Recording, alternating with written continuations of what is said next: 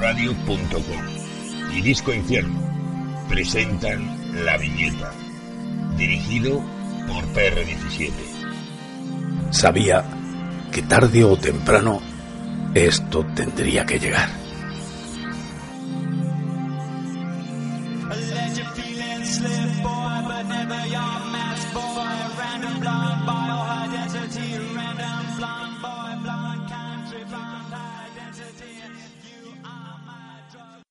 Hola a todos, bienvenidos de nuevo a la viñeta. Yo soy Perro17, esto puede ser o no tu radio.com y lo de siempre. Van a haber bastantes spoilers. Y la música va a ser sujeta a derechos por los acuerdos de Evox con la Sky. Bien, después del enorme pifostio del Batman contra Superman, que ha generado muchísimo movimiento en Internet y en todos los podcasts dedicados al mundillo, Estamos en esa etapa extraña a la espera de que llegue Civil War.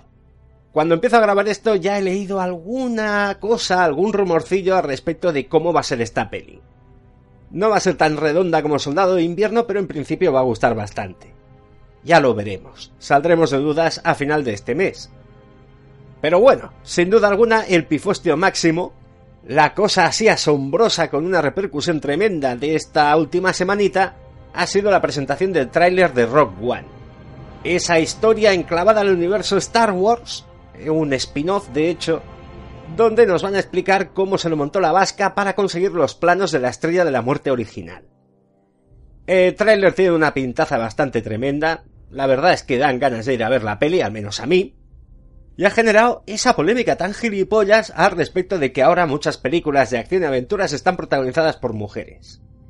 Pues bueno, Total, que aquellos que tienen sueños con ovejas eléctricas y feminazis que les acosan y les quieren cortar el miembro, han salido de la cueva y se han empezado a quejar. Esto de la misoginia es una cosa que la gente vende, igual alguien compra, pero desde luego no es mi caso.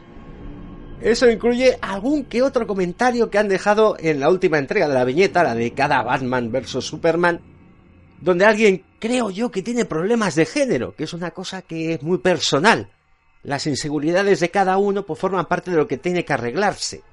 Y hacerlo público, no sé, es poco elegante. Así que he determinado, por ejemplo, aplicar un filtro a los comentarios que se publican. Yo me los leo todos y los que no me gustan, sinceramente, los voy a tirar fuera porque hacen muy feo. Porque este no es un gran podcast, pero me gusta tenerlo apañadico y de buen rollo. Lo cual me lleva a contestar a un oyente, a Orestes, el cual hace una afirmación así como bastante cruda al respecto de la poca capacidad comprensiva que tenemos aquí para entender según qué escenas, y desde luego lo poco que se entiende en líneas generales a Batman, al menos aquí, en esta casa. Ayer con un amiguete volví a ver la peli. Por dos motivos. El primero, a salir del cine y yo tenemos la costumbre de ir a restaurantes veganos a tomarnos infusiones. Ese es el plan al menos, que luego acabemos comiendo hamburguesas y en templos del tecno, es otra historia. Y ahora voy a hablaros del segundo motivo que me llevó al cine. Allí, atendiendo a lo que había escrito Orestes, me fijé mucho en el famoso momento de la puñetera lanza hacia el final de la película. Según él ha escrito, aquí Esther y yo no nos enteramos de qué iba la vaina, ya que afirmamos que en un momento determinado Batman no se preocupa demasiado por encontrar el cacharro que puede matar al muñeco digital, es decir, a Doomsday. Así que ayer en la sala no pude tomar notas, pero me fijé bastante en cómo iba el asunto. Para aquellos que no hayan visto Batman vs. Superman, esperaos un par de minutitos, porque lo voy a explicar, al menos lo que yo entendí, que fue más o menos lo que entendí la primera vez. Batman efectivamente avisa a Alfred y le dice, mira, tenemos un muñeco este de Krypton rompiendo cosas, pegando gritos y echando unos pedos energéticos que lo arrasan todo. A mí me da, querido Alfred, que tendríamos que utilizar la lanza para matarlo. Bien. ¿Cómo voy a entender a Batman si el hombre murciélago en la película, y esto, bueno, no tiene importancia, porque viendo la peli, insisto, tampoco es que te fijes, eh, teniendo a Doomsday haciendo todo ese espectáculo y siendo tan peligroso, pero en una isla en medio de esa bahía, es decir, está aislado, decide en vez de ir a buscar el palito con la kriptonita, llevarse a Doomsday para Gotham City, que por cierto está bastante poblada. Como decisión táctica, yo creo que es bastante incomprensible. Obedece al guion y a lo que tiene que explicarte la película, pero lógico, lógico no es. Pero bueno, la cuestión es esa. Eh, Batman se lleva al Doomsday, empieza el rejostio padre con Superman, Wonder Woman, el troll este del Señor de los Anillos ahí a todo volumen, y Batman, por misteriosas razones ubicuas o incomprensibles para mí, se olvida de la puta lanza y se dedica a hacer bulto ahí en medio, esquivando a Doomsday que no nos vamos a engañar es un mal follado. Con lo cual, en este segundo visionado, en esta repetición a cámara lenta, pude observar de nuevo cómo Lois Lane se hace por segunda vez con la puñetera lanza. Y eso, amigos, indiscutible. De todas formas, como no me fío ya de mis sentidos porque he visto mucho ultragore alemán a lo largo de mi vida, le pregunté a mi colega, le dije, oye, ¿tú has entendido esto lo mismo que yo? A lo cual, en líneas generales y en particulares también, él dijo que sí, que le extrañaba igual que a mí, con lo cual, amigo Orestes, yo creo que hay una convención, digamos, no internacional, pero sí generalizada, de que ahí pasan cosas raras. Y que igual el incomprensible, y esa causa del guion, es el amigo Batman. Una vez soltado este rejonazo gratuito, esta vacilada y esta cosa que me desprestigia como persona, eh, deciros los contenidos de hoy. Es la famosa entrega con el Pato Howard, con el Castigador, con The Tournament y con Fury, la película esa de David Ayer, con Brad Pitt y un grupo de actores muy despistados y muy barbudos montados en un tanque loco en la Segunda Guerra Mundial. Creo que va a quedar bastante variado. La cosa del pato Howard es anecdótica, la cosa del castigador mola bastante más. Aquí vamos a tener un guion de Garth Ennis con mucha bilirrubina y malos sentimientos. Y en cuanto a The Tournament, seguramente muchos de vosotros ya la habréis visto porque se ha metido en televisión en abierto. Pero bueno, es una gamberrada divertida, intrascendente, yo creo que se puede ver. Y la cosa esta de Fury, pues bueno, a mí me la habían vendido mal, pero viéndola tiene una parte bastante socarrona, al menos desde mi punto de vista, que puede dar juego. Como siempre, si lo sé explicar. Una vez acabado este sumario, ya voy a poner una promo de unos amiguetes y arrancaremos con la historia de Steve Gerber y sus follones con Marvel alrededor de Howard el Pato.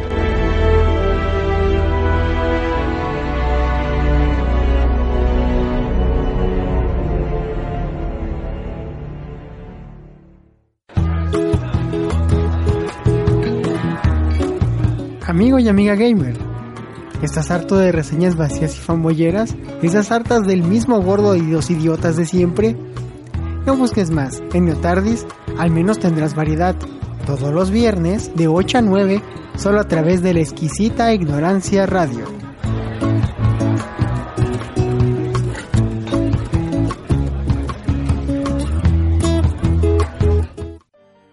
Bueno, vamos a hablar de Howard el Pato. Antes de meternos en el volumen en cuestión que os voy a referenciar, que se titula Patochadas. Vaya tela, vaya título. Voy a referirme a algo que está en el interior de este volumen, que es de la editorial Panini, cuesta 12 pavos, está en la colección 100% Marvel. Y es en concreto un artículo firmado por uh, Bruno Oribe, desde aquí un abrazo, el cual nos hace un repaso de la historia de Howard el Pato, no tanto en sus aventuras editoriales como digamos en la vida real, ya que esto lo creó un tipo llamado Steve Gerber, el cual pudo dar rienda suelta a su digamos espíritu contracultural en los años 70. Howard es editado por primera vez en la colección del Hombre Cosa en el año 1973, imaginaos. Y utilizó a Howard y sus cosas de pato para satirizar la América de aquel momento y también incluso hacer un poco de metalenguaje respecto al medio, el cómic norteamericano mainstream.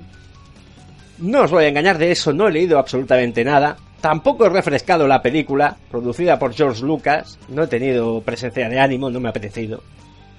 Pero desde luego hay algo que está incluso en el libro de Sing Ho, Marvel Comics, la historia jamás contada, que es el enorme follón que tuvo Steve Gerber con la Marvel. La editorial sabía que estaba vendiendo bastante. Hasta cierto punto era un cómic de culto con cierta salida comercial. Gerber entre el 76 y el 79 hizo una colección donde realizó las trastadas que le dio la gana, pero la editorial ya no pudo soportarlo más y acabó echándolo a la calle cuando el pato Howard visitó una sauna.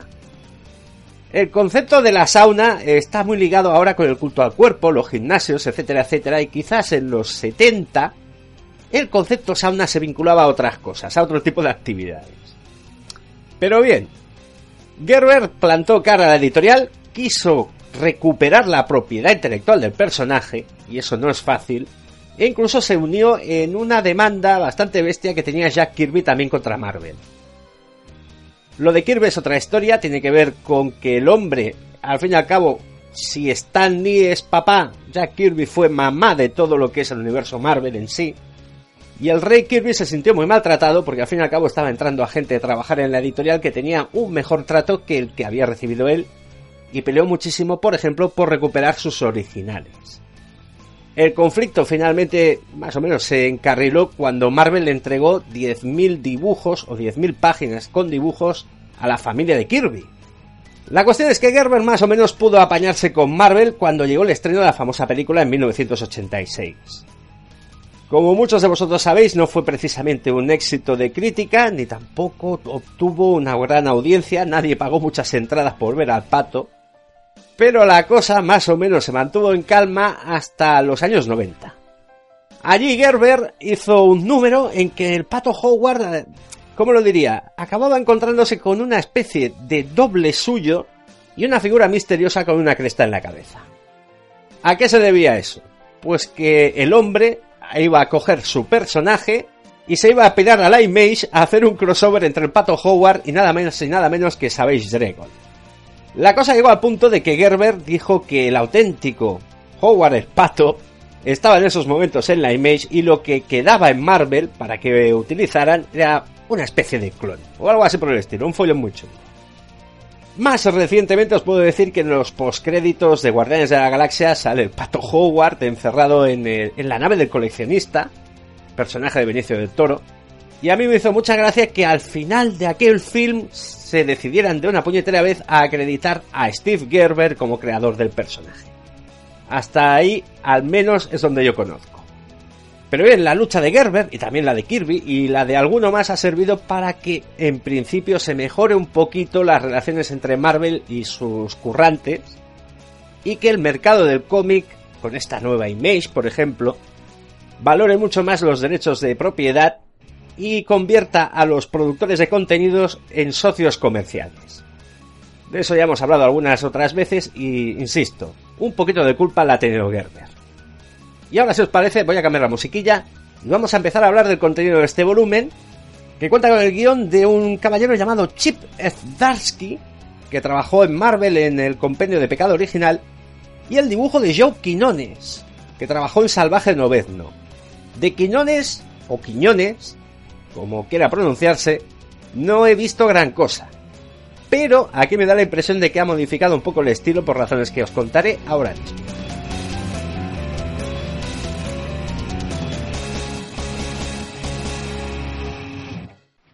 Bien, el volumen se inicia con un extraterrestre que se acerca a la Tierra. Tiene una misión, tiene que recoger algo de nuestro planeta y amigos, tendrá mucho que ver con nuestro protagonista, el Pato Howard, el cual, como muchos sabréis, es el único pato de nuestra dimensión.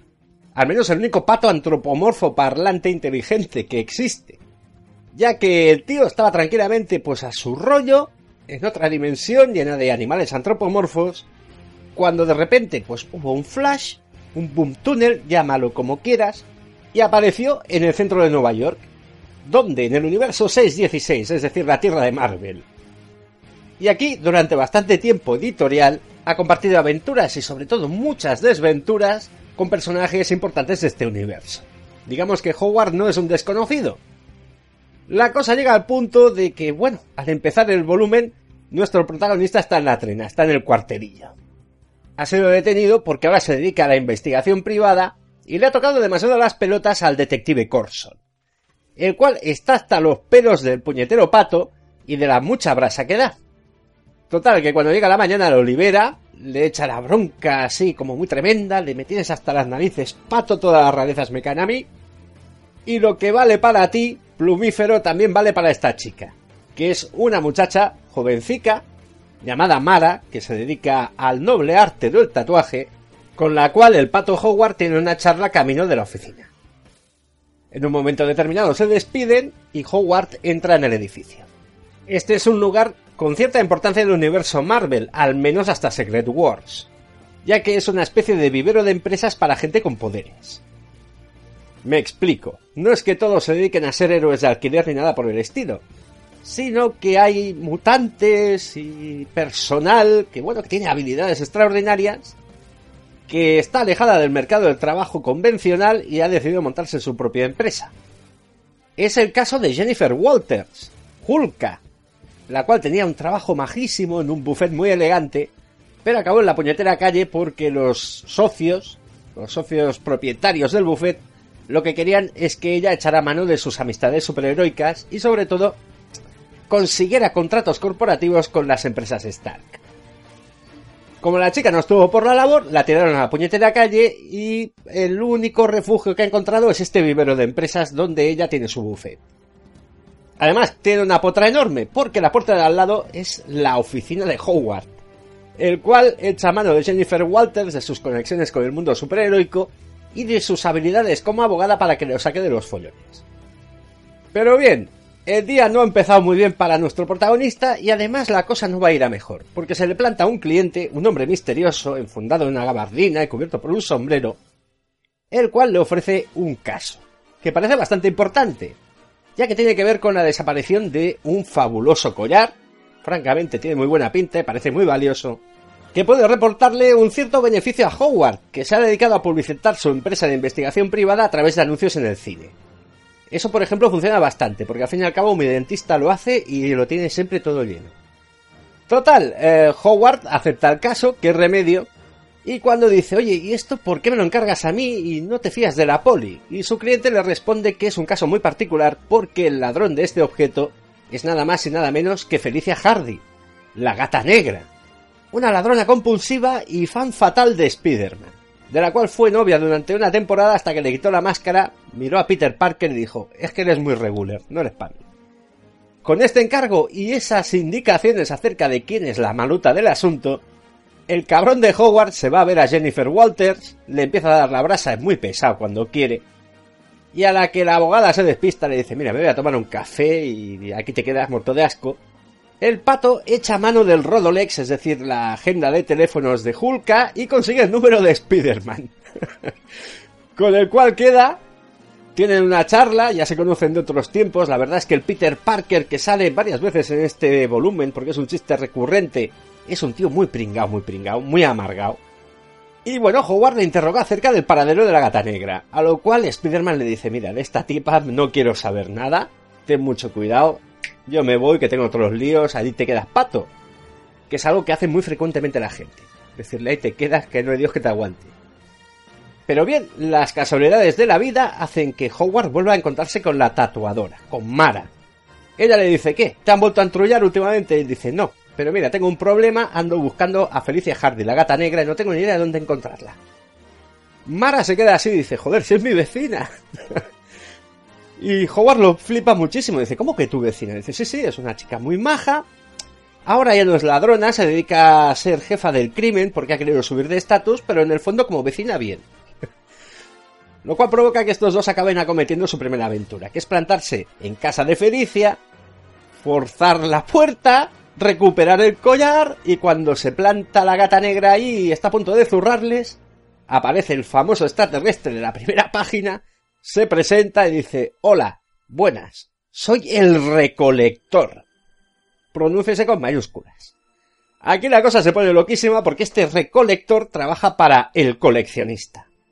Personaje que vimos en los Guardianes de la Galaxia, insisto, y que tiene la puñetera manía de buscar todas las cosas únicas en el universo y guardarlas en un almacén para su disfrute. El destino ha querido que el único pato parlante antropomorfo del universo pues sea Howard con lo cual es una pieza única y es secuestrado y abducido a los almacenes del coleccionista. A partir de aquí pues, vamos a tener una trama un poco así galáctica, porque el hombre se vuelve a despertar en una celda, fíjate tú, bueno, el pato se despierta en una celda, y tiene como acompañante a nada más y nada menos que Mapache Cohete, el cual también tiene la desgracia de ser el único mapache antropomorfo parlante del universo. Pero bueno, la cosa se anima bastante, porque Mapache lo que ha hecho en realidad es infiltrarse, es una misión de los Guardianes de la Galaxia, que quieren recuperar un objeto en concreto que tiene el coleccionista. Nada. Una tontería. El corazón de un celestial. Que es uno de esos seres ultrapoderosos salidos de la mente de Jack Kirby. Que, bueno, que cuando fallecen, los celestiales, pues, eh, a través de su corazón alimentan o dan energía a nuevos planetas. Y esto se lo ha quedado el coleccionista y no es cuestión de que ande con estas mierdas. Como os podéis imaginar, en lo que queda del número aparece la alineación actual de los Guardianes de la Galaxia, la misma que en el cine, y tienen una aventura francamente muy garrula buscando en la nave del coleccionista ese objeto en particular. Hay referencias, por ejemplo, a los tatuajes de Prison Break, eh, chistes mongolos, mm, Star-Lord muy vacilón y todo lo que queráis, y el pato Howard simplemente se dedica a no enseñar mucho el culo, no sea que se lo vuelen ahí. Al final del número vuelve a la Tierra la criatura, pero ha conseguido mantener el collar en su poder. La cosa se pone tremendusca cuando el hombre dice, bueno, voy a avisar a Mara, la tatuadora. Me voy a su lugar de trabajo, a su tienda de tatuajes, para decirle que yo estoy bien, porque igual se ha preocupado. Total, que abre la puerta y se está produciendo un atraco. Y no os lo perdáis. Quien lo está realizando es probablemente el ser más ultrapoderoso no del cómic Marvel, sino de la historia de todos los cómics. Probablemente el único ser capaz de vencer a Galactus por aburrimiento. El atracador es la tía May, nada más y nada menos. La tía May ha tenido muchas encarnaciones, a veces ha sido un poco más cincuentona, sesentona, como en la época de Straczynski. En el Ultimate Spider-Man era una cincuentona, incluso se veía bien, pero aquí han optado por enseñarnos a la tía May con mucho viejismo encima. Es una señora que ha jugado al parchís contra Matusalén y probablemente le ha ganado. Total, que la tía May acaba por atracar la tienda, llevarse la pasta de Mara y robarle el puñetero collar a Howard. El cual se queda flipandísimo porque se entera que hay un montón de septuagenarios y octogenarios por todo Nueva York realizando atracos con pistolas. Parece que hay una banda de jubilados fuertemente armados y muy decididos que están sembrando el caos y el terror. Pero bueno, el pato se pica muchísimo dice, esto no me puede pasar a mí para una vez que tengo un caso por el que me van a pagar, joder, voy y pierdo el objeto, voy a utilizar mi cerebro para intentar, eh, no sé, dar con esta banda y recuperar el puñetero collar de marras. Porque se me ha plantado el cliente que tiene muy mala folla y me ha dado tres días de plazo. La mejor idea que tiene para encontrar a jubilados es pensar en las actividades que realizan estos. Desde que hay crisis económica ya no se van a mirar obras, así que hay la variante B, que es echarle migas de pan a las palomas o en su defecto a los patos del estanque del parque. Con lo cual Howard idea una estratagema que consiste en quedarse en cueros, hacer cuac cuac, irse para el parque e intentar localizar a May Parker, la cual efectivamente se dedica a esa actividad, la encuentra, a través de ella llega a la guarida donde están los viejos, que son una banda organizada, pero está dirigida por un supervillano de la Marvel. No es el Doctor Muerte, no es Galactus, no es Magneto, no. Es el muy cutre jefe de pista. Este tipo eh, tenía montado un circo del crimen con fenómenos de feria y se dedicaba a dar palos así como muy erráticos, a recibir hostias de la patrulla X de Claremont y cosas así por el estilo hasta que el pavo se cansó. Su truco es tener, atención, un sombrero con el que puede hipnotizar a la gente, así que se ha ido a Nueva York y ha echado mano de los viejos para programarlos mentalmente y convertirlos en atracadores.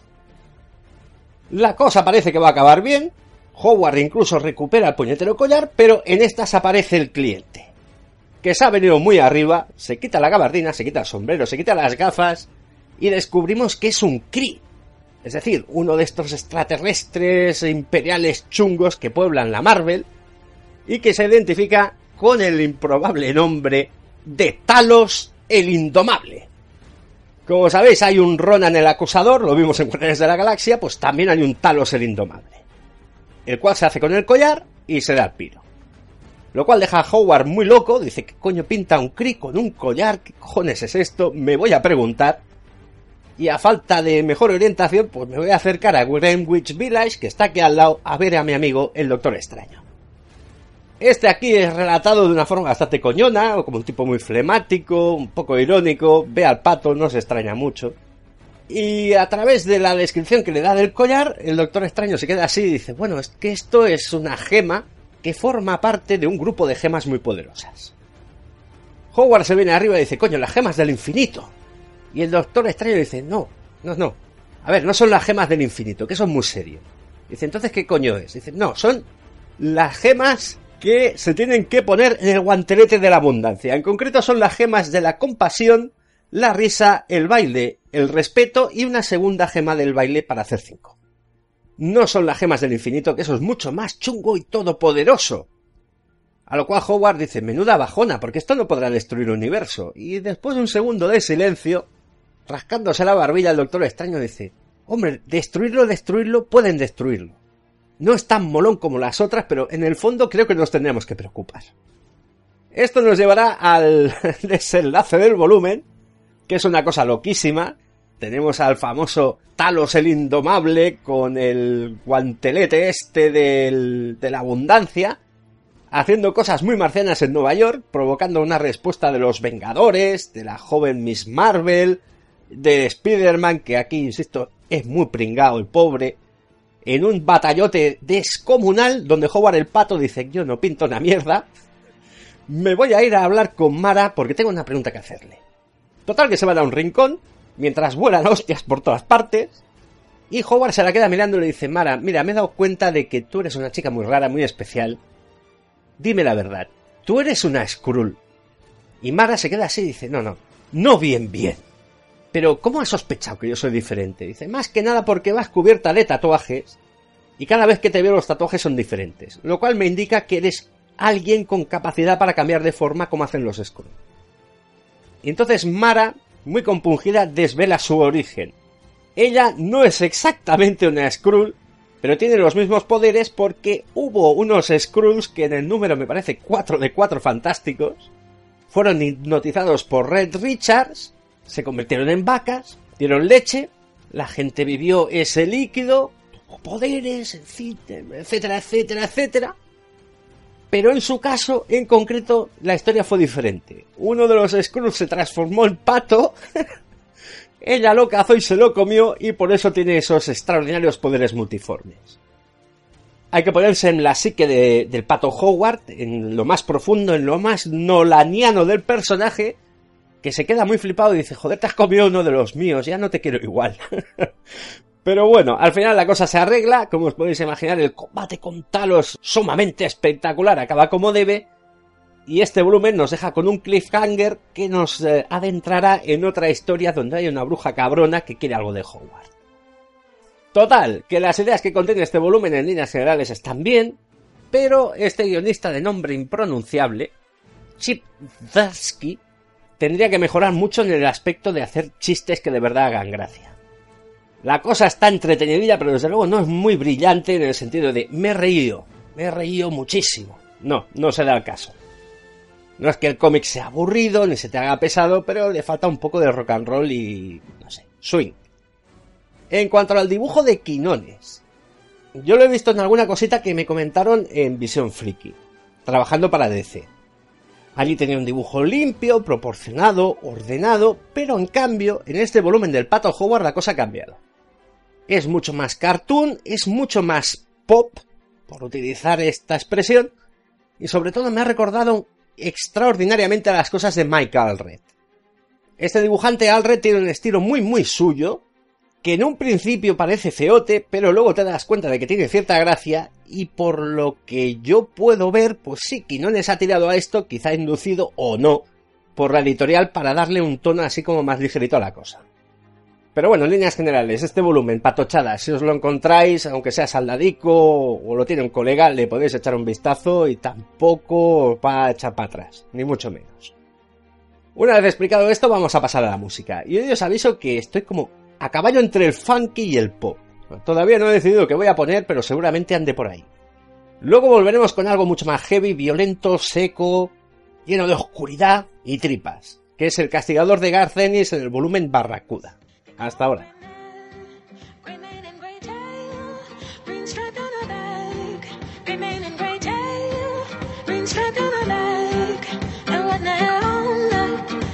Was cold like. She stood so still. She threw me to the dirt. She bruised my heart and bruised my shirt. From cellar to cellar, I mounted again. And on my ten toes, I rode over the plain. And not a one town, not a soul will look out. Not a soul would look out. Not a soul will look out. Not a soul would look out.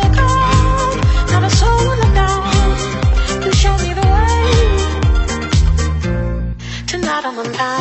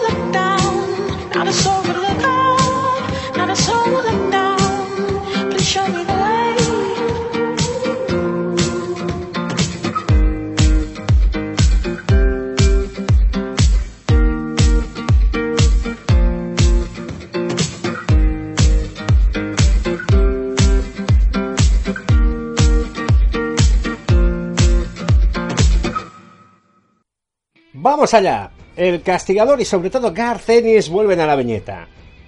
Eh, mi pasión por este autor prácticamente es ilimitada. No he leído nada de él que me haya desagradado. Y de hecho, como he dicho alguna vez, se le da extraordinariamente bien tener un sentido del humor muy bestia, utilizar tacos, ser desagradable en líneas generales y bruto en momentos muy concretos. Pero está francamente muy dotado para hacer cosas muy serias cuando le dan la gana. El tono de este Punisher, que se editó dentro de la línea Max, la línea adulta de Marvel, es francamente perturbador. La versión del Punisher de Garth Ennis es un tipo francamente muy osco, partidario de la acción directa y hasta cierto punto creo yo, alguien que está bastante quemado. En una definición que podría ser muy mía, el castigador de Ennis es un tipo que ya está hasta las pelotas de la guerra, que no va a detenerse, y que lo único que espera es que un día de estos, cuando lance la moneda al aire, le salga la cruz y alguien se lo ventile. Pero mientras esa no ocurra, se dedicará a su cruzada particular, esa venganza contra el crimen en general que él practica desde que los gángsters mataron a su familia. Aquí, en el dibujo, tendremos al dibujante Goran Parlov, un tipo con un estilo así como bastante realista, muy adecuado para el género negro, tiene un toque así como sucio, relata muy bien la violencia, retrata muy bien la parte más sucia del sexo, la más desagradable, sobre todo cuando este es de pago o no voluntario. Trabajó con Ennis en una cosa llamada eh, Nick Furia Las Guerras Perdidas, si no recuerdo mal ese era el título, que también es un ejemplo de esto de los soldados de Ennis y del dibujo de Goran Parlov. Si me permitís os voy a orientar sobre de dónde saca la trama Ennis. Y es la famosa historia del fracaso de la empresa energética Enron. La Enron era probablemente la industria de mayor crecimiento que había en Estados Unidos, sobre todo crecimiento en bolsa. En principio tenían varios proyectos relacionados con el mercado del petróleo, una red eléctrica nueva en la India, el dominio del suministro eléctrico en California, etcétera, etcétera, etcétera. Y sobre todo estaba comandada por un grupo de tipos muy listos, que supieron generar un pufo descomunal porque las operaciones reales de Enron eran una filfa, pero a través de un maquillaje contable y un marketing descomunal, convencieron a todo el mundo que las acciones de Enron eran un valor firme por sí mismo, que no aumentarían de valor, digamos, linealmente, sino que lo harían exponencialmente prácticamente año a año. ¿Cómo consiguieron que todo el mundo creyeran que era la bomba, sin generar actividad y más o menos vendiendo humo y productos derivados de, la propia empresa a los lobos de Wall Street? ¿Y cómo pudieron salir bastante bien parados según qué directivos de todo el follón cuando la empresa se hundió de un día para otro? forma parte de ese aviso de lo que se nos venía encima, que es la crisis financiera de 2007-2008 que ha arrasado con todo y todavía dura. Aquí el castigador se enfrentará de forma indirecta con unos empresarios de una empresa llamada Dynaco, que más o menos es un trasunto muy fiel de lo que fue Enron. En un principio Frank Castle no es un especialista en delitos de cuello blanco, no es algo que le pille muy cerca ni le interese. Pero durante la trama una serie de eventos que ocurrirán le decidirán a tomar, digamos, medidas expeditivas contra todos estos cabrones de Wall Street. Sin duda uno de los puntos fuertes es el villano, Barracuda, que para que os hagáis una idea es como un Big Range todavía más grande, más musculado y más psicópata que los papeles de tío chungo que hace a veces, y que remata su apariencia con un montón de cicatrices y una dentadura de oro en la que él se ha hecho grabar las palabras fuck you. Es decir, cada vez que sonríe lo que está diciendo es que te jodan.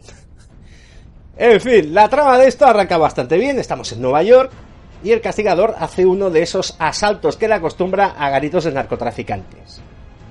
Él hace lo de siempre, que es arrasar un piso, matar a todo Kiski, hacerse con la pasta, destruir la droga y en estas que encuentra en el lavabo del apartamento a un pelirrojo joven, guapo, atado y procede a liberarle y a decirle, mira tío, yo no tengo ni idea de lo que haces aquí, pero mejor que te pides porque he puesto explosivos y lo voy a volar todo. El hombre se llama Stephen, agradece al castigador que le haya liberado y le dice, mira, es que estos tipos me han secuestrado y me violaban por turnos, se lo estaban pasando teta conmigo. Total, ambos salen de allí y el castigador se dedica a cuidar del muchacho, que tiene una historia muy interesante para explicar. Stephen no tiene nada que ver con el mundo del narcotráfico, él es un ejecutivo de Wall Street, trabaja en la famosa empresa de Nike y ha sido el que ha descubierto los pufos empresariales que ha realizado esta empresa dedicada al sector de la energía. Dynaco tiene problemas de liquididad, aunque en Wall Street, insisto, la cosa funciona estupendamente y venden acciones como, como churros. Así que para conseguir efectivo en caja, otro ejecutivo, un trepa llamado Dermot, se ha dedicado a comprar droga de estos tipos que se ha cargado el castigador y a venderlo por ahí. Cuando Dermot pilló a Stephen, que estaba a punto de traicionar a la cúpula directiva de Dinaico, le dijo al narcotraficante, a Héctor, llévatelo y cárgatelo. Lo que pasa es que a Héctor le iba mucho la marcha y sobre todo le apetecía encular repetidamente al pelirrojo este que es muy guapo. La verdad es que el Punisher no parece demasiado interesado en un principio en las andanzas de esta empresa, de, de Para él, las cosas de cuello blanco tienen una importancia relativa ya que su guerra está en las calles. Pero finalmente el relato de Stephen acaba por convencerle de ir a echar un vistazo y conocer al director de la empresa, que es Harry Eving. Un pavo que podría hacer que el lobo de Wall Street interpretado por DiCaprio se convirtiera en un corderillo y se pusiera a llorar en un rincón. Por su parte, los villanos, Harry Eving, Dermot y la esposa de Eving, que es la guapísima y muy calenturienta Alice, han descubierto que Steven ha salido con vida y que de hecho se ha entregado a la policía. Todo esto es una complicación enorme, porque el próximo golpe, por decirlo así, de Dinaico es hacer una reunión con futuros inversores. Edding ha llevado las trampas contables hasta un punto en que necesita una ampliación de capital enorme, muchísima pasta, y para ello ha montado un party en un yate que te cagas en Florida. Así que necesita a alguien muy especializado que se cargue a Stephen y sobre todo se ocupe de este cabo suelto, que es que el Punisher parece estar al corriente de todo y bien podría ser que les complicara la vida. Así que tirando de contactos clandestinos, acaban por llamar a Barracuda. Este es un personajazo, es la cosa más primaria del mundo, un auténtico animal que mantiene sus negocios en Miami, en la costa de Florida, de una forma muy expeditiva. Para que os hagáis una idea, el pavo vive en un barquito, se dedica a echar kikis con una especie de yonki, una muchacha que se prostituye simplemente por la droga que Barracuda le da. Y la chica, en las pocas páginas en que la podemos ver, lleva una vida de puta mierda sufriendo diversas humillaciones y maltratos. Pero Barracuda es el que manda, el que tiene las pelotas más grandes de todo Miami. Se dedica a negocietes, a chanchullos con droga, a matar a gente y, por ejemplo, cuando alguien le debe pasta, no se corta en sacar el arsenal, plantarse en el paseo marítimo de Miami, interceptar el tráfico y montar una balacera que se caga a la perra. Saca dos ametralladoras así de grandes y empieza a hacer una balacera descomunal. Un tipo no ha tenido mejor idea que timarle, y Barracuda después de matar a todos sus socios se lo lleva para el barco. Allí lo deja buen recaudo porque tiene algo de lo que preocuparse. El castigador está de camino a Miami, y nuestro villanuto, que los tiene cuadradísimos, acepta el encargo de Eving. Así que se dispone a ir al aeropuerto y a encontrar a Frank Castle. Y la verdad es que, aunque Frank Castle es muy bueno moviéndose en los bajos ambientes, lo suyo no es pasar inadvertido. Así que cuando aterriza en el aeropuerto de Miami, Barracuda le intercepta. Lo deja inconsciente, lo mete en un maletero y se lo lleva a hacer compañía a su antiguo socio. Aunque Castle es un tipo muy espabilado y en un principio parece escapar de Barracuda, acaba por tener un combate muy salvaje, muy sanguinario, con mutilaciones, ojos volando, cuchillazos, patadas en la cabeza con el villano, que acaba por vencerle ante el desconcierto del lector, porque esto no acostumbra a pasar. Barracuda va a ocuparse de estos dos problemas que ha tenido en este día tan agitado, después eso sí de curarse por encima las heridas, ha quedado tuerto, montando a estos dos en su barco, llevándolos a mar abierto y arrojándolos a los tiburones. Así de fácil. Aquí tendremos un momentazo un poco psicalíptico, un poco oído de la olla, con el castigador saliendo por los pelos de este embrollo. Básicamente arroja al otro tipo a las fauces de un tiburón y prácticamente lo atraganta. Y llegando a tierra firme, decidido a arreglar toda esta mierda con Barracuda y Dainako. Eso sí, primero tendrá que reposar y también coserse las heridas porque ha quedado bastante hecho mierda.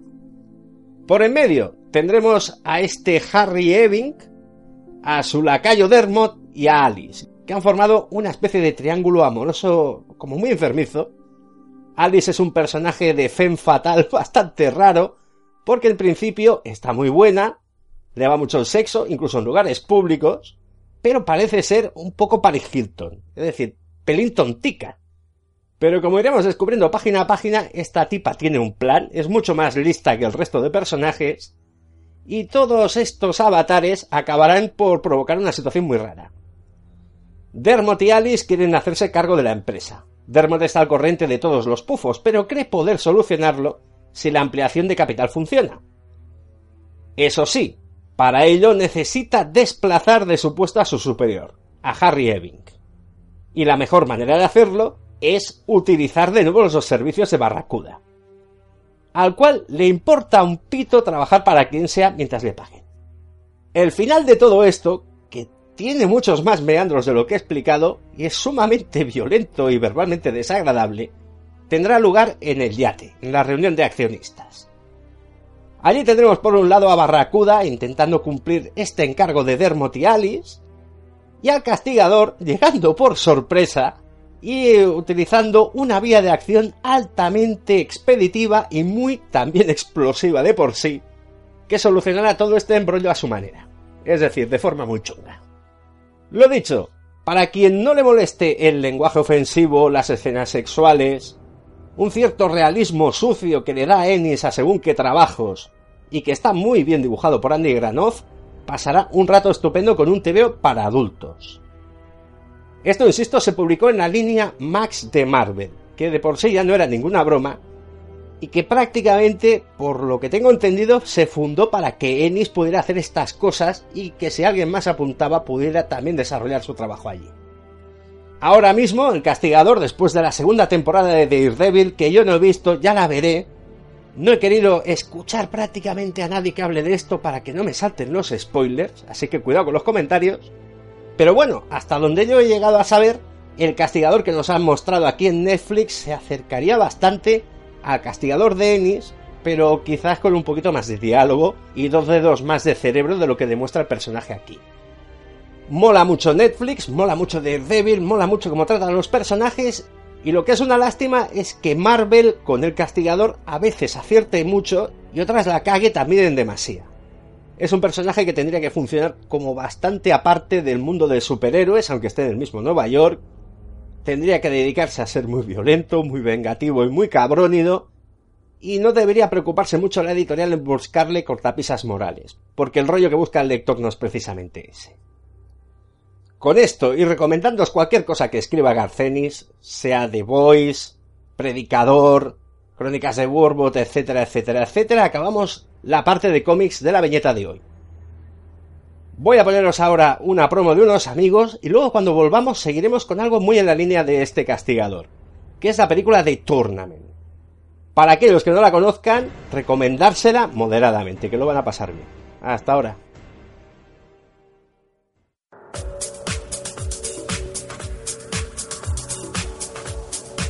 ¿Quieres escuchar el podcast más atrevido y sensual de la podcastfera? Pues entonces no escuchas Dos Frikis y un Murciano, tu podcast de cómics y mucho más.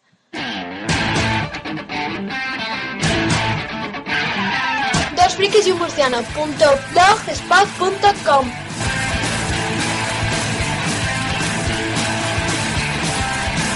Venga, ¿qué esperas? Escuchadlo.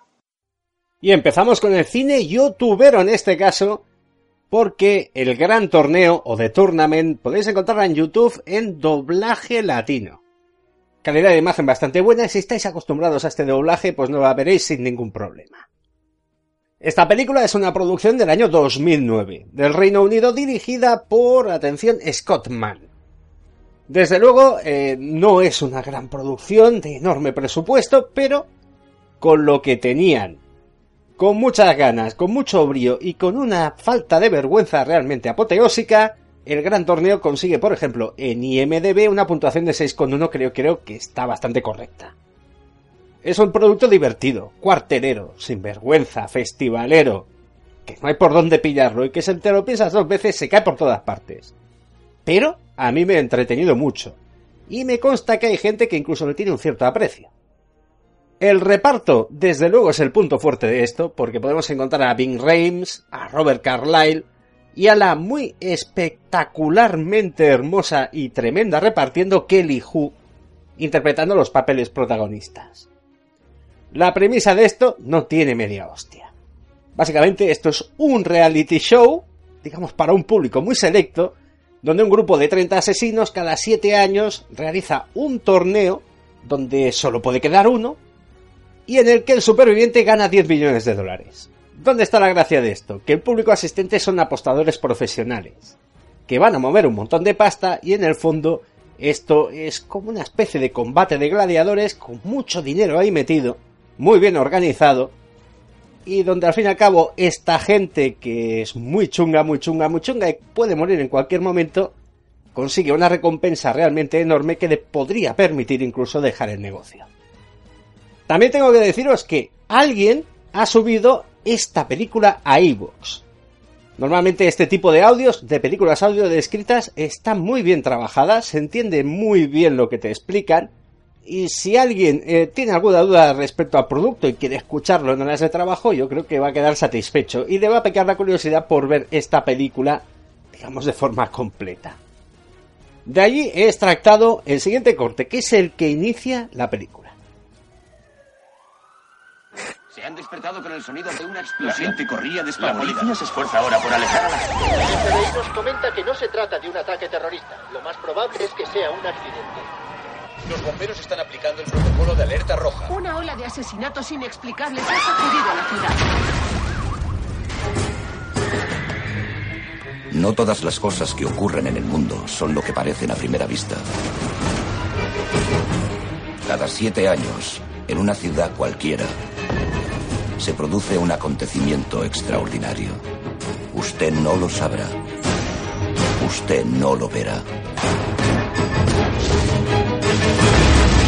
Shirao, Brasil. Pero sucede. Aquí en Brasil podremos presenciar el final del gran torneo de hace 7 años. Es decir, viajamos al pasado y descubriremos a uno de los protagonistas, que es Bing Rames interpretando el papel del asesino Joshua Harlow.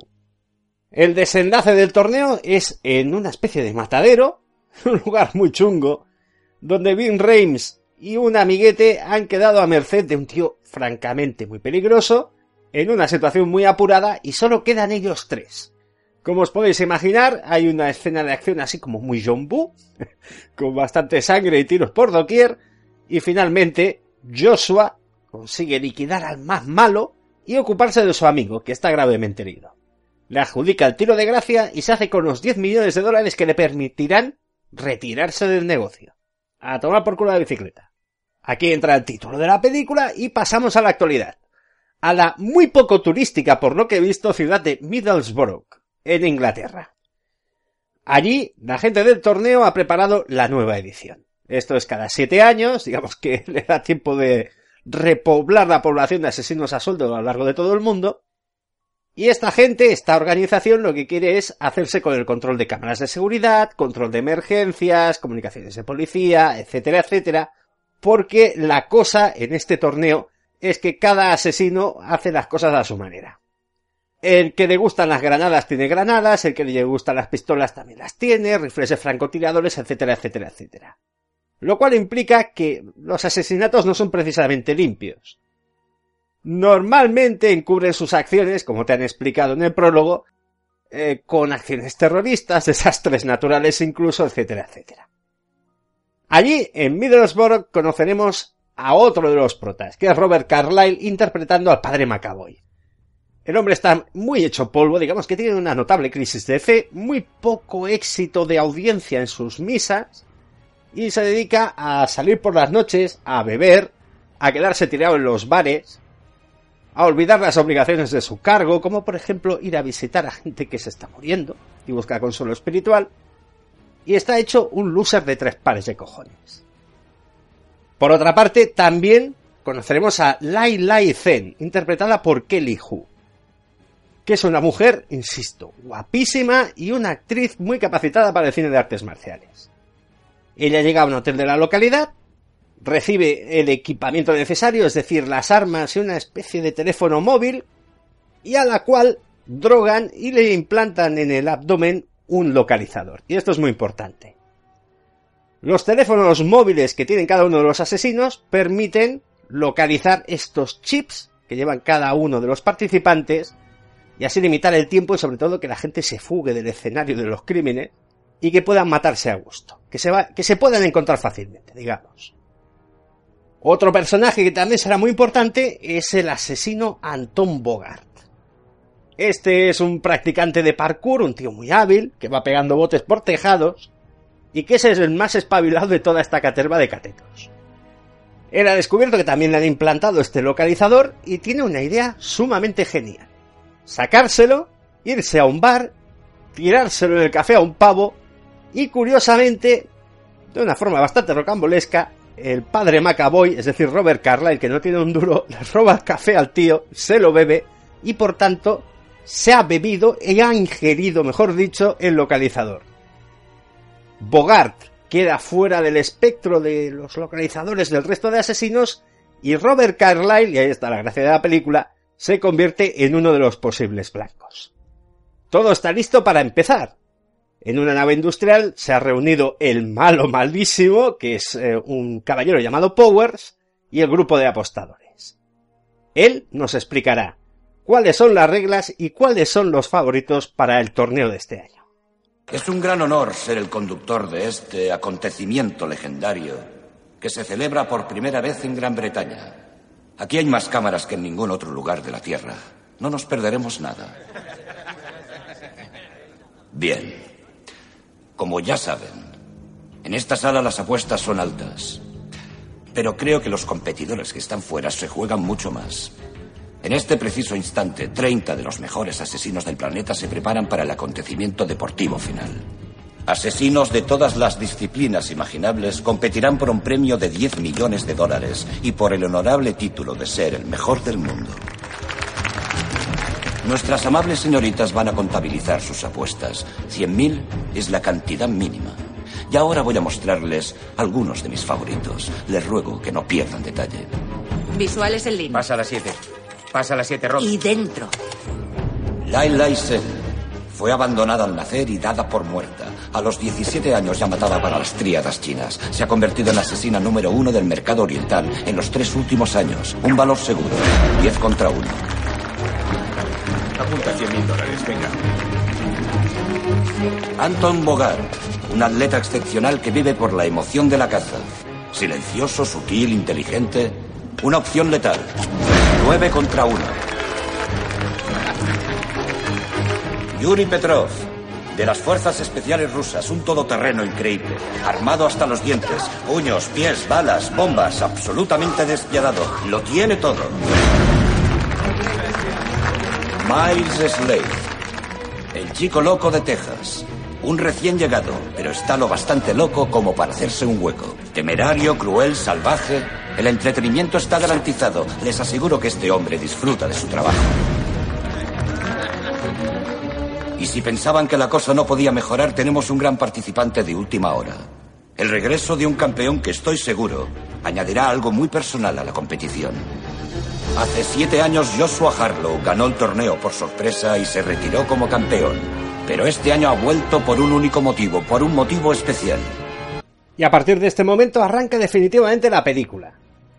Robert Carlyle se mueve por la ciudad, bueno, de la manera que se agita, muy despistado, con una resaca de caballo, y el hombre este, Anton Bogart, se dedica a cazar a aquellos que van a cazar el localizador del padre Macaboy. Es decir, está utilizando al personaje de Robert Carlyle como cebo. Por su parte, Lai Lai Zen, Kelly Hu, empieza su participación en el concurso en la misma habitación de su hotel, ya que se le ha parecido un tío y no le queda más remedio que matarlo a hostia viva allí mismo, en un combate muy dinámico y así como muy bruto. Por su parte, el actual campeón, Joshua Harlow, efectivamente tiene un motivo personal para estar aquí. Él sabe que uno de los participantes, otro de los 30 asesinos, ha matado a su mujer, la cual no tenía ni puñetera idea de la vida que llevaba él, que era un asesino a solda anteriormente, y de hecho es una persona inocente que ha muerto por motivo desconocido. Así que Joshua se dedica a cazar a todo el que puede y a preguntarle quién cojones ha matado a su mujer. La única pista que obtiene es de un tipo al que ha dejado muy mal herido, antes de cargárselo, claro. Está relacionada con Miles Slade, el loco este de Texas, interpretado por el guaperas Ian Somerhalder. Al parecer se rumorea que Miles ha sido el asesino del esposo de Joshua. Y pasaremos a conocer a este personaje, que es también una cosa muy demente. Ian Somerhalder no es un gran actor, pero hace un registro así como muy Joker, ya que este Miles, el tejano, va vestido con una gabardina blanca, bueno, va todo de blanco, fuma puracos, habla mucho, divaga cantidad y mata a la gente, eh, digamos, con una alegría y un empeño digno de elogio. Además, tiene la puñetera costumbre de usar el cortapuros para llevarse dedos de sus víctimas de recuerdo. Y para que veáis si es malo o maloso, se dedica a matar perros por la calle por gusto. Todo esto, insisto, es visto por Powers, los apostadores, el grupo de control a través de multitud de cámaras de seguridad por toda la ciudad. La película aquí ya tiene una velocidad notable y hay que empezar también a meterle trama. Cuando el pobre padre Macaboy llega a su iglesia, que por cierto está hecha una mierda, es asaltado por Lai Lai, la cual le va a dar matarile y se sorprende cuando el hombre le pide por favor, por Dios, que no le mate, que no es un sacerdote de verdad, tal, tal, tal, tal. Y en estas están cuando entra el famoso ruso. El ex eh, KGB este es probablemente lo más parecido a Terminator en toda la peli. Tiene un gusto notable por tirar granadas, abrir boquetes en paredes y matar a la gente a puño vivo. Tenemos una violenta escena de acción donde el ruso y Lai Lai se pegan con todo lo que encuentran, vuelan la iglesia prácticamente en pedazos y el pobre padre Macaboy se encuentra con una pistola en la mano, pero claro, él es incapaz de disparar.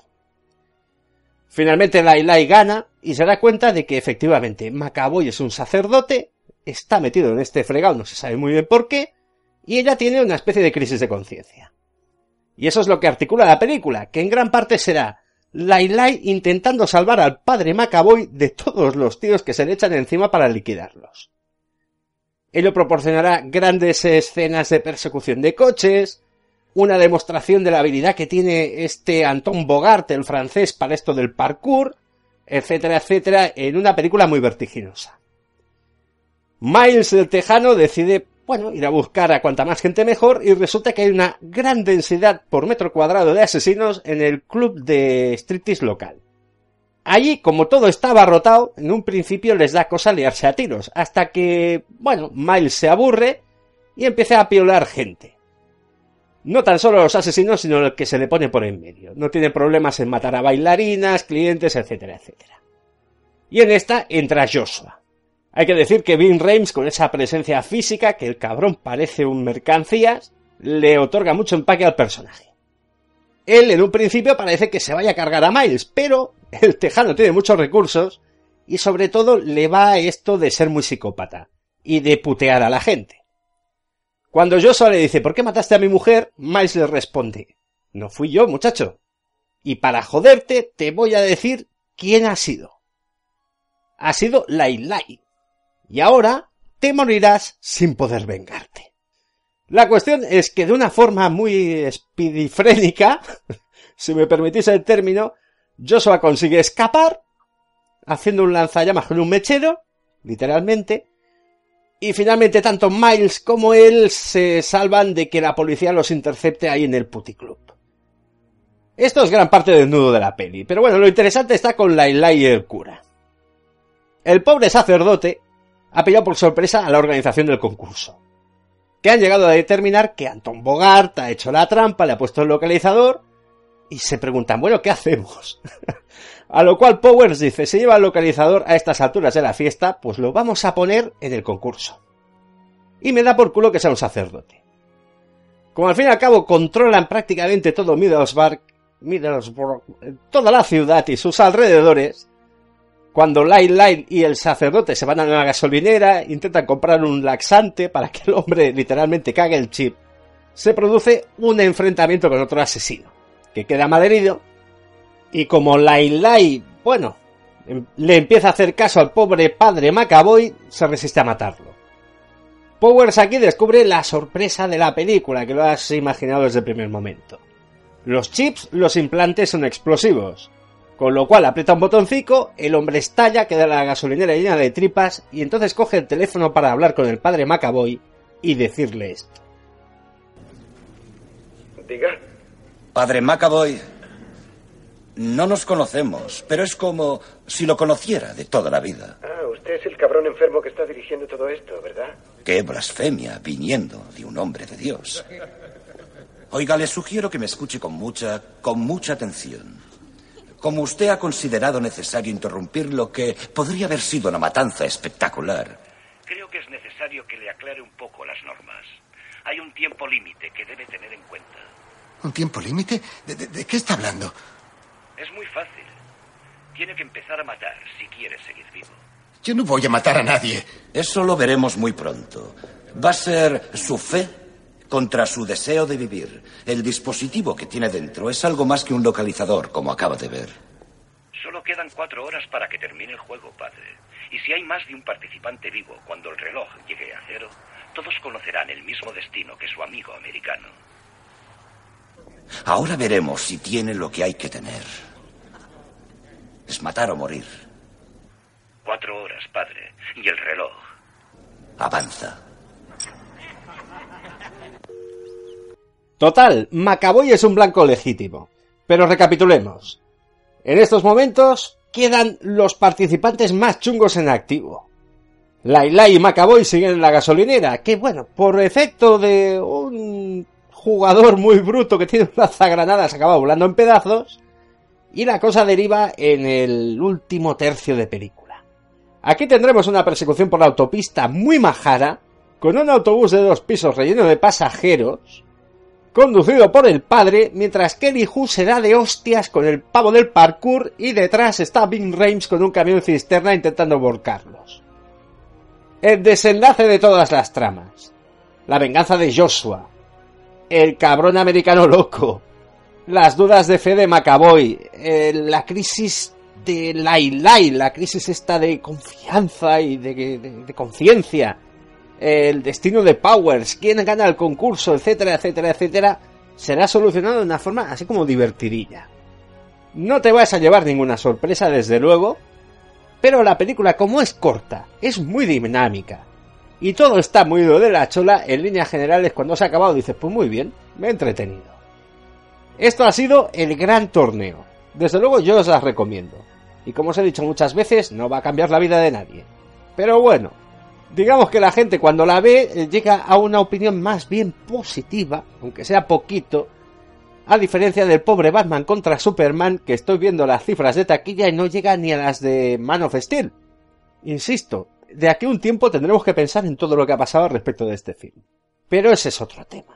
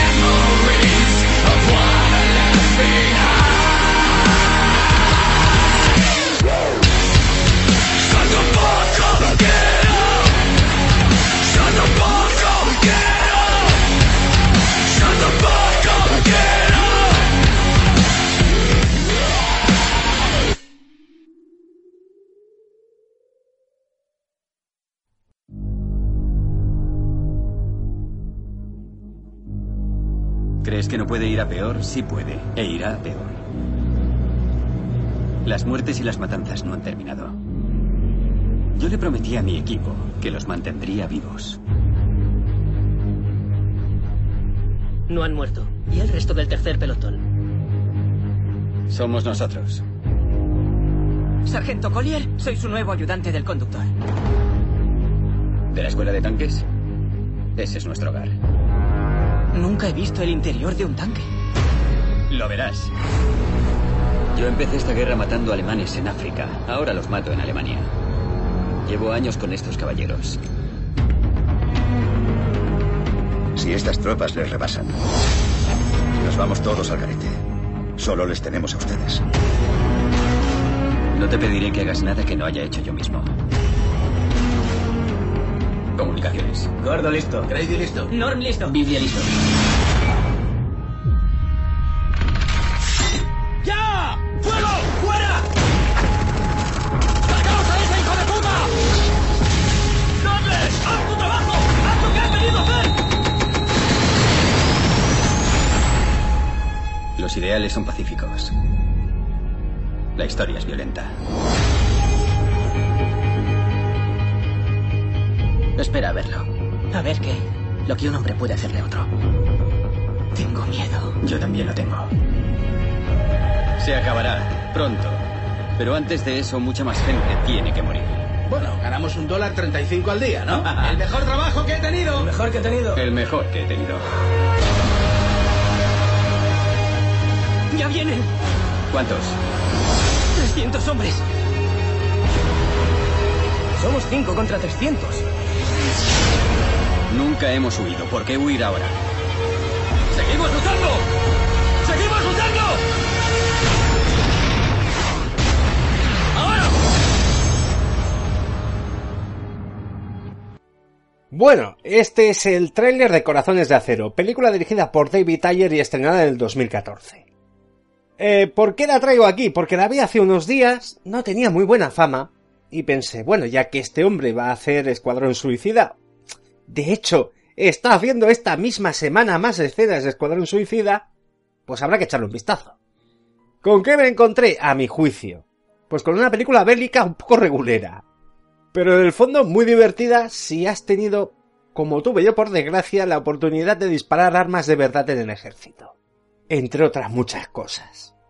Digamos que ayer parió un guion acerca de una tripulación de un tanque Sherman al final de la Segunda Guerra Mundial. Los Sherman tenían un problemilla. Se hacían como churros, pero eran tanques, digamos, de poca entidad para enfrentarlo a los Panzers alemanes. En concreto, al tanque Tigre. Al final de la Segunda Guerra Mundial, digamos que los rusos se llevaron la parte del León, pegaron muchas hostias, tuvieron que conquistar Berlín. En fin, eh, fue una carnicería bastante enorme, pero por la parte de los aliados, las cosas tampoco fueron fáciles. Y es de eso de lo que trata la película. Eh, digamos que Brad Pitt es el sargento papá de un grupo de disfuncionales encabezados por Shia LeBeouf, con bigote, haciendo de señor responsable y sobre todo muy cristiano, que va con la Biblia siempre, pero es el tío que tiene mejor puntería disparando cañonazos de todo el ejército norteamericano. También podemos encontrar en la tripulación pues, a Michael Peña, a John Berthal y a la nueva incorporación, interpretada por Logan Lerman, que es el chavalico joven.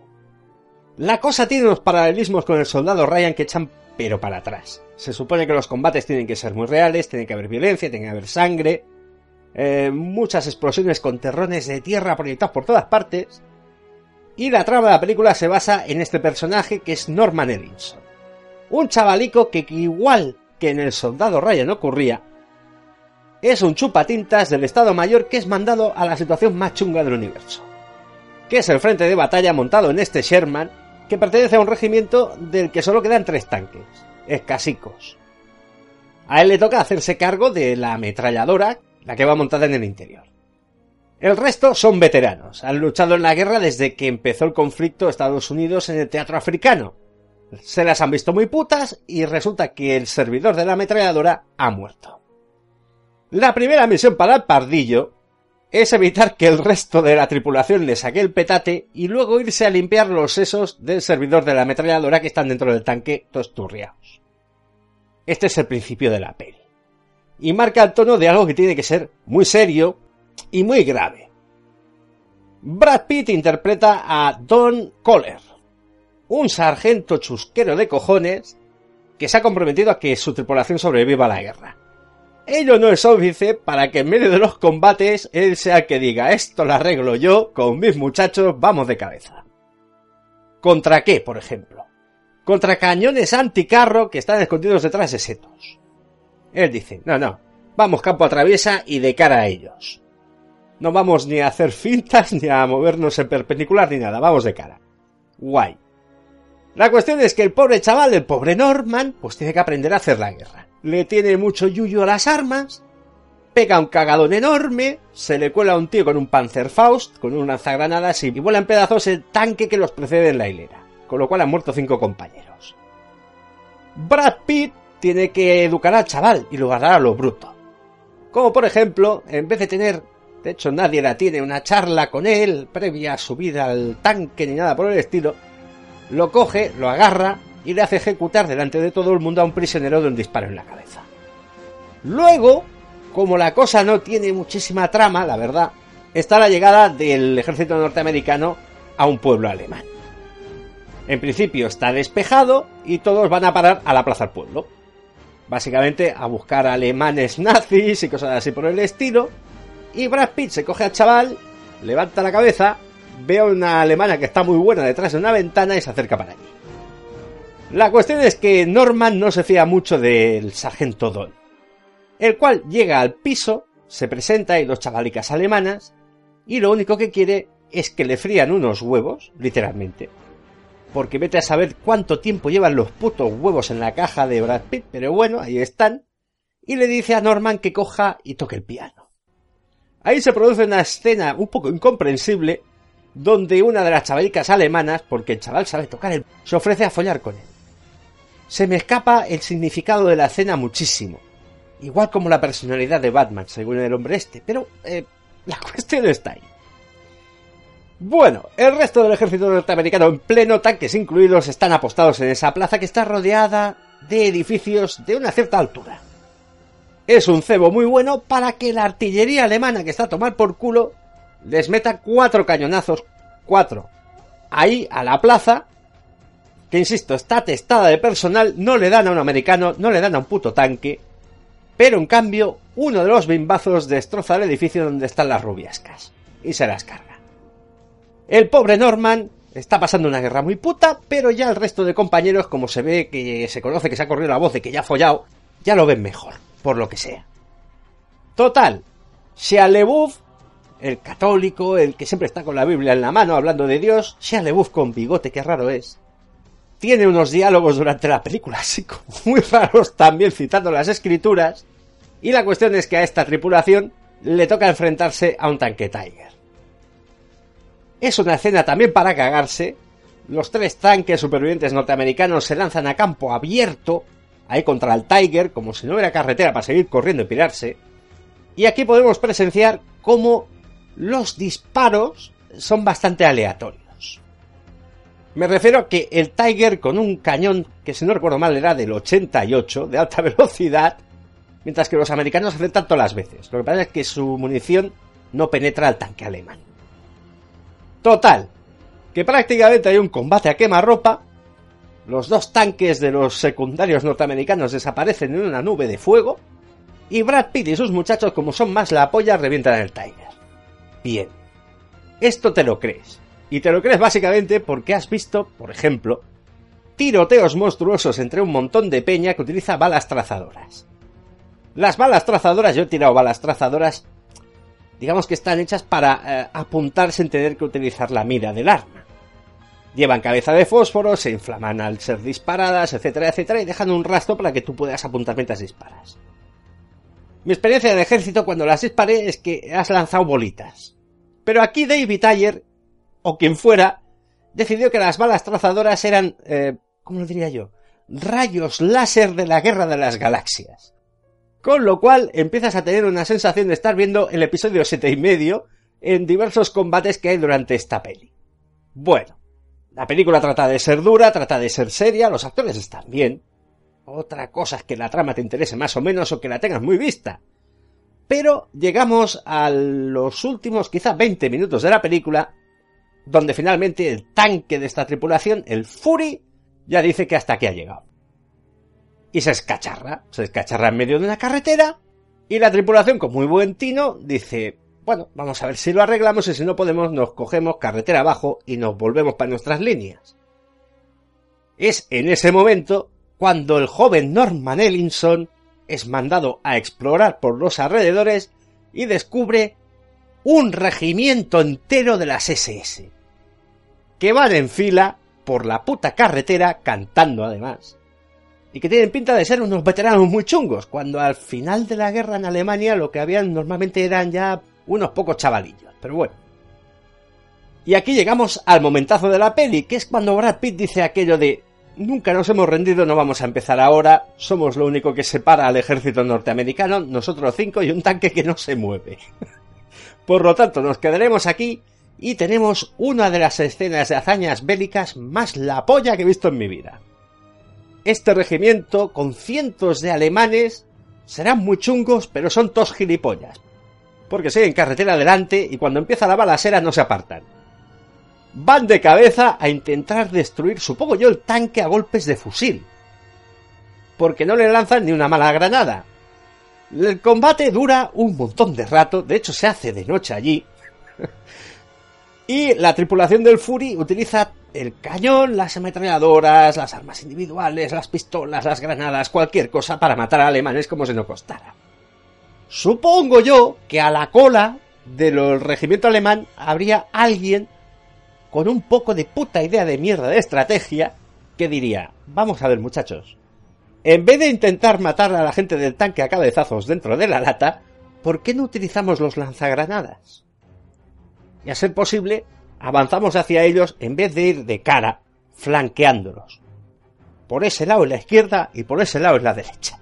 Bueno, la cosa tiene, intenta al menos ser monstruosamente épica, pasa lo que pasa, el desenlace de la película es bastante previsible, pero el final del final con lo que ocurre con este Norman ciertamente escapa a toda lógica de la guerra. Sin entrar en más detalle, si te han matado un regimiento de compañeros, unos hijos de puta, ¿qué te pasa por la cabeza para perdonarle la vida a un tío que se está escapando reptando por unos matojos? Lo más normal es que o lo tomes prisionero o te lo ventiles, pero que no te lo quedes mirando, le saludes con la mano y le digas hasta luego, Lucas.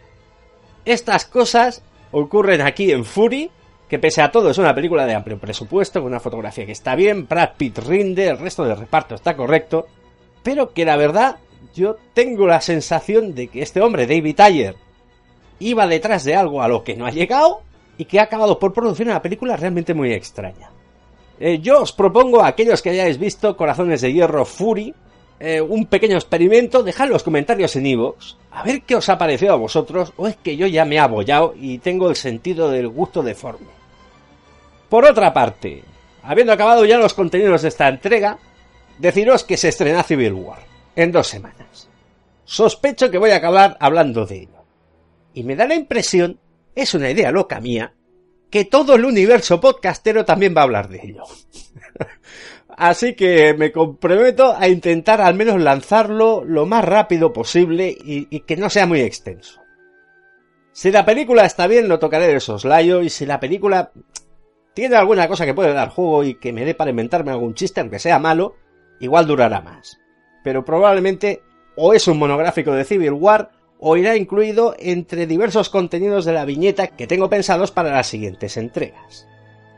Una vez dicho todo esto, yo me despido, os pido perdón de verdad por cualquier cosa, por lo que sea que haya fallado, que puede haber sido mucho, y ya paso a revelar mi espíritu funky. Voy a poner una canción que, se me ha pegado, se me ha pegado como un chicle, es un duende mental, y ya sabéis que esto de los duendes mentales lo mejor que puedes hacer es exorcizarlos y a ser posible pegárselos a otro. Os dejo con esto, que es de una chica que está muy buena, pero que canta pegando voces, y me despido hasta una siguiente entrega. Chao.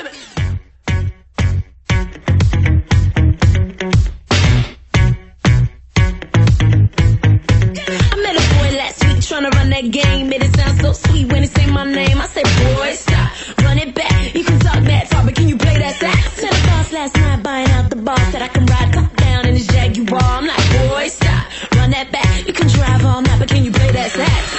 Baby, I've been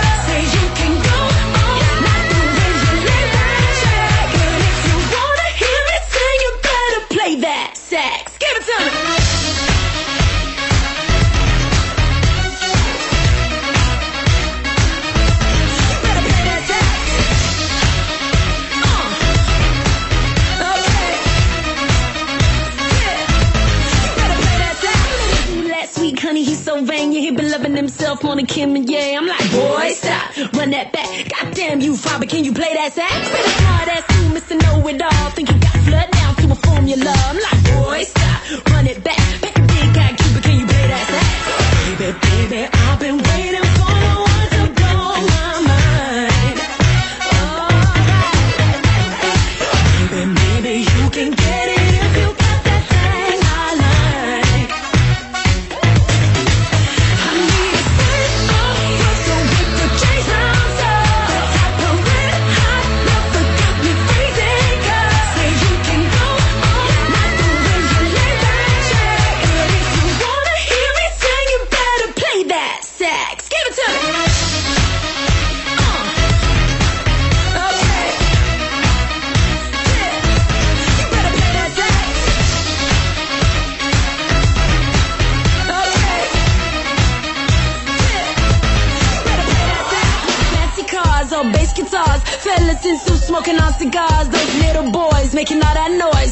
Gon' steal the show.